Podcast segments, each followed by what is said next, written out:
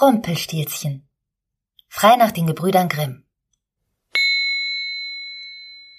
Es war einmal ein Müller, der war sehr arm. Aber er hatte eine wundervolle Tochter, die ihm großes Glück bereitete und die er sehr liebte. Eines Tages traf es sich, dass er auf dem Weg in Richtung des nahegelegenen Dorfes war und die königliche Kutsche an ihm vorbeifuhr. Der König ließ anhalten und fragte den Müller nach dem Rechten, da ihm gerade danach war. Der Müller fühlte sich sehr geehrt über die königliche Aufmerksamkeit und wollte etwas Eindruck und Ansehen vor ihm schinden. Also sagte er, Nun, Seine Majestät, welch Ehre mit Ihnen zu sprechen. Einem Mann wie mir kann es nur gut gehen, denn ich habe eine wunderbare Tochter, die, die auch noch Stroh zu Gold spinnen kann. Der König traute seinen Ohren kaum und wurde neugierig. Also sprach er, ein Mädchen, das Stroh zu Gold spinnen kann. Na, so etwas habe ich ja noch nie vernommen. Davon möchte ich mich gerne selbst überzeugen. So schicke mir deine Tochter morgen ins Schloss, damit sie mir das beweisen kann. Ich werde sie erwarten. Schon bereute der Müller seine Worte, und ihm plagte sein schlechtes Gewissen, denn nur um sich selber zu schmücken, hatte er seine Tochter in solch eine unglückliche Lage gebracht. Doch was blieb ihm anderes übrig, als sein Kind am nächsten Tage zum König zu schicken. Als nun das Mädchen bei Hofe ankam, wurde sie längst vom König erwartet, denn er war gespannt und hatte bereits eine Kammer voll Stroh für sie herrichten lassen mit einer Spindel darin. Also führte er sie sogleich hinein und sprach Sieh her, Müllers Tochter. Ich habe alles für dich vorbereiten lassen. Hier ist dein Werkzeug. Nun zeig mir deine Kunst. Bis morgen früh sollst du das gesamte Stroh zu Gold gesponnen haben. Ansonsten gilt dein Vater als Lügner, und ich muss dich des Todes verurteilen.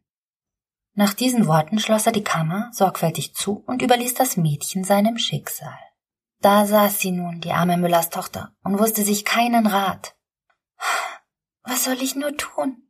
Ich habe doch nicht die geringste Ahnung, wie man aus Stroh Gold spinnen kann. Oh Vater, sprach sie und kniete sich hilflos neben die Spindel. Ganz Angst wurde ihr, und auf einmal fing sie fürchterlich an zu weinen. Da plötzlich hörte sie die Türe hinter sich knarzen. Und sie blickte auf. Vor ihr stand ein runzeliges kleines Männlein mit langem Bart. Fast wie ein Zwerg sah es aus. Guten Abend, Jungfer Müllerin, sprach das Männlein. Ich habe ihr Schluchzen vernommen. Was macht euch so traurig? Ach, antwortete sie. Der König möchte, dass ich ihm all dieses Stroh hier zu Gold spinne, aber davon verstehe ich doch gar nichts. Mit einem listigen Blick erwiderte da das Männlein. Was gibst du mir, wenn ich's dir spinne? Nun ja, ich hab nicht viel, antwortete das Mädchen und blickte suchend an sich runter. Aber mein Halsband könnte ich dir geben. Dein Halsband sei mir dafür genug, sprach das Männlein und nahm es. Sogleich machte es sich an die Arbeit, und schnurre, schnurre, schnurre, dreimal gezogen war die erste Spule voll. Eilends nahm es die zweite Spule und drehte erneut das Rädchen und schnurre, schnurre, schnurre, dreimal gezogen war auch die zweite Spule voll glänzendem Gold. Bis zum Morgengrauen ging es so durch. Als alles Stroh versponnen war und die goldenen Spulen fein aneinandergereiht in der Kammer lagen, verschwand das Männlein, so rätselhaft wie es gekommen war. Voller Erleichterung saß das Mädchen nun da und wartete auf den König.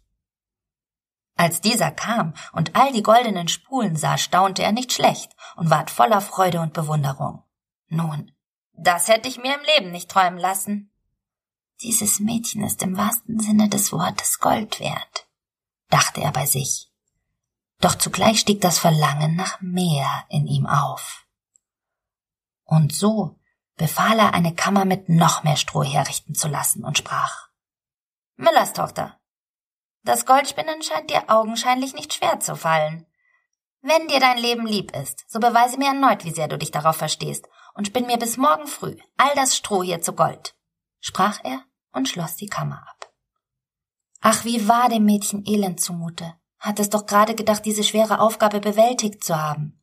Erneut stieg große Angst in ihr auf, und ihre Verzweiflung trieb ihr wieder die Tränen in die Augen.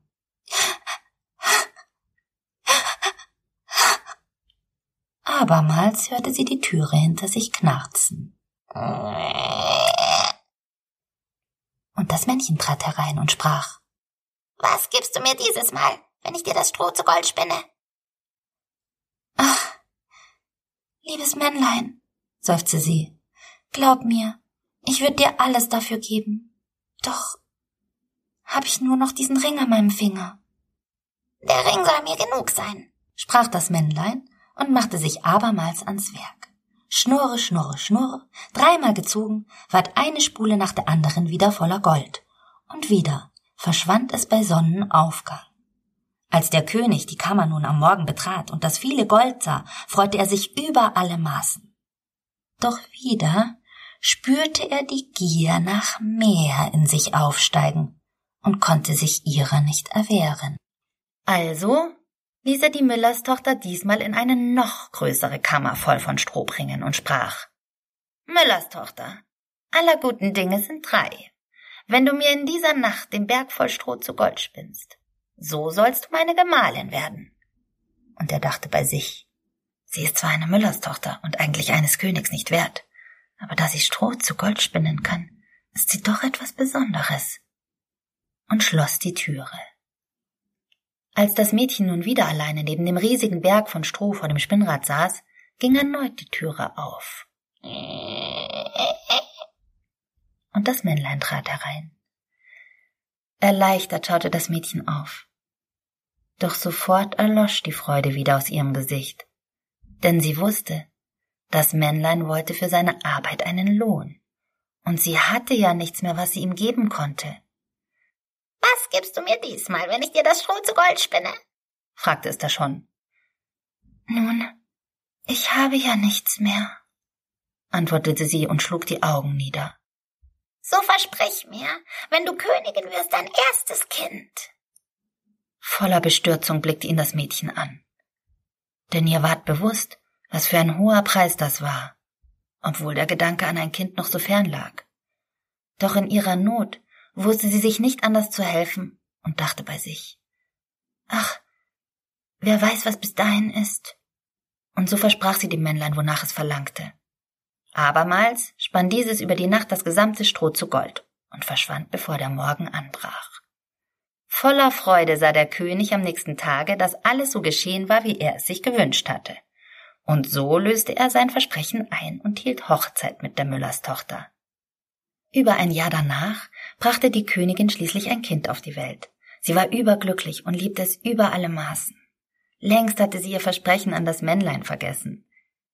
Doch da trat es eines Abends, als sie gerade dabei war, ihr Kind in die Wiege zu legen, in ihre Kammer. Und sprach. Nun, wie ich sehe, bist du Königin geworden und stolze Mutter. Also, Gib mir, was du mir versprochen hast. Nein, sagte die Königin erschrocken und drückte ihr Kind fest an sich. Glaub mir, liebes Männlein, ich, ich halte meine Versprechen und geb dir alle Reichtümer, die ich besitze, doch mein Kind kann ich dir nicht geben. Geld, Gold und Reichtümer sind mir nichts wert im Vergleich zu etwas Lebenden wie deinem Kind, antwortete das Männlein und wollte ihr das Kind aus den Armen reißen.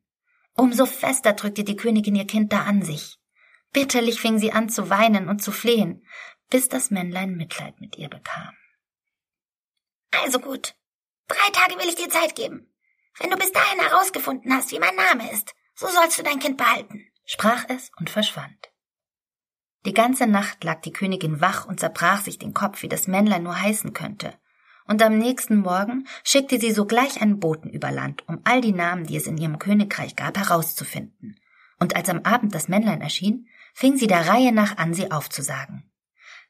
Heißt du vielleicht Kaspar? fragte sie, doch das Männlein schüttelte seinen Kopf.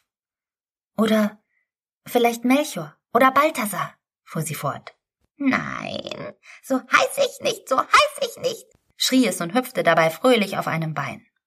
Kein einziger Name sollte an diesem Abend der richtige sein, und voller Verzweiflung ging die Königin zu Bett. Am zweiten Tag ließ sie dem Boten alle Leute in der Nachbarschaft fragen. Die ungewöhnlichsten und seltsamsten Namen kamen dabei heraus.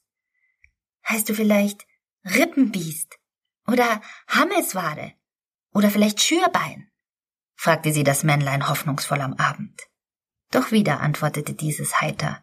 Nein, so heiß ich nicht, so heiß ich nicht. Und auch an diesem Abend war der passende Name nicht dabei. Voller Ungeduld erwartete die Königin nun den Boten am nächsten Abend. Und was habt ihr für mich herausgefunden? fragte sie ihn, sobald er eingetreten war. Da antwortete der Bote. Frau Königin, ich konnte leider keinen einzigen neuen Namen für Sie herausfinden. Aber auf dem Rückweg, da ist mir etwas Seltsames unter die Augen gekommen. Gerade als ich an einem hohen Berg um die Waldecke kam, wo sich Fuchs und Hase gute Nacht sagen, da sah ich ein Haus. Und vor dem Haus brannte ein Feuer. Und um dieses Feuer sprang ein gar lächerliches, runzliges, kleines Männlein auf einem Bein und rief, Heute back ich, morgen brau ich und übermorgen hol ich der Königin ihr Kind. Ach, wie gut, dass niemand weiß, dass ich Rumpelstilzchen heiß. Als sie das hörte, konnte die Königin ihr Glück kaum fassen. Doch als bald danach das Männlein in ihre Kammer trat und fragte, Nun, Frau Königin, was haben Sie heute an Namen für mich? Wie heiß ich wohl? ließ sie sich ihre Freude nicht anmerken. Hm, heißt du vielleicht Hinz? Nein, so heiß ich nicht, so heiß ich nicht, lachte das Männlein. Nun, heißt du dann vielleicht Kunz? Nein, so heiß ich nicht, so heiß ich nicht, schrie es wieder und sprang vor Freude auf einem Bein. Heißt du dann vielleicht Rumpelstilzchen? Und als es das hörte, wurde das Männlein bitterbös und begann wütend auf dem Boden zu stampfen. Das hat dir der Teufel gesagt. Das hat dir der Teufel gesagt. Das hat dir der Teufel gesagt. Dabei stieß es vor lauter Zorn mit dem rechten Fuß so tief in den Boden, dass es bis an den Leib hineinfuhr. Dann packte es in seiner Wut auch noch seinen linken Fuß mit beiden Händen und riss sich selbst mitten in zwei.